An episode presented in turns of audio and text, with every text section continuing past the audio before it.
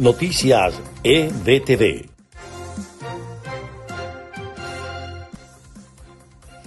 Este es el resumen de Noticias EBTV en podcast. A continuación, las informaciones del día martes 19 de enero.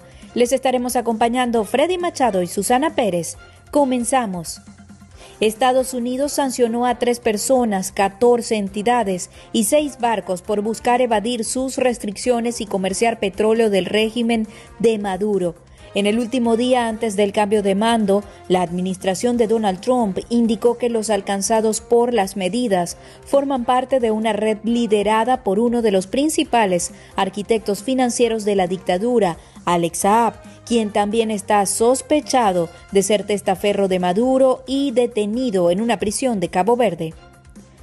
La Asamblea Nacional fraudulenta se ha quedado sin cuenta de Twitter Twitter ha suspendido este martes la cuenta de esa plataforma creada por la fraudulenta Asamblea del Régimen, presidida por Jorge Rodríguez.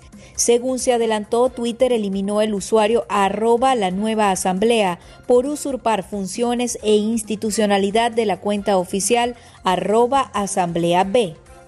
Mike Pompeo conversó con Juan Guaidó, Reafirmé nuestro apoyo inquebrantable a los campeones de la democracia en Venezuela. El secretario de Estado norteamericano se comunicó con el presidente interino del país para ratificarle a horas del cambio de mando en su país en un comunicado. Indicó que ambos discutieron su objetivo mutuo de una transición democrática y pacífica. El Papa Francisco pidió unidad a la Iglesia de Venezuela y que no cedan a las fracturas. En el mensaje que envió al Encuentro Nacional de Obispos y Sacerdotes de este país que se está celebrando de manera virtual por la pandemia. Y en notas de Estados Unidos, el líder republicano del Senado Mitch McConnell inició la sesión del martes apuntando un dedo acusador al presidente Donald Trump. La turba trompista que asaltó el Capitolio escuchó las mentiras del mandatario saliente y otros para lanzar su insurrección en el intento de anular la elección del demócrata Joe Biden. McConnell nunca había increpado al presidente saliente de manera tan intensa y pública. Prometió una investidura segura y exitosa de Biden el miércoles en el Capitolio que está rodeado por medidas de seguridad extremas.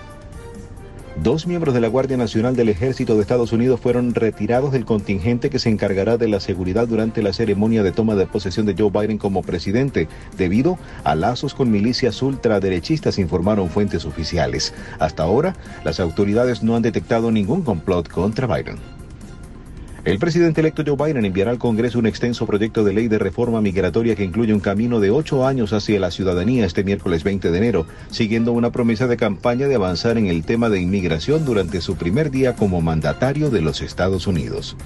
Elon Musk, el hombre más rico del mundo y presidente de la compañía Tesla, pone sus ojos en el complicado tráfico de Miami y se ofrece para buscar soluciones que de un plumazo pongan fin a las congestiones y a la contaminación del medio ambiente. Al menos eso fue lo que dejó entrever ayer en un tuit en el que sostenía que The Boring, su compañía constructora de túneles, podría ser el remedio al problema de los embotellamientos vehiculares de la ciudad más grande del suroeste de Estados Unidos.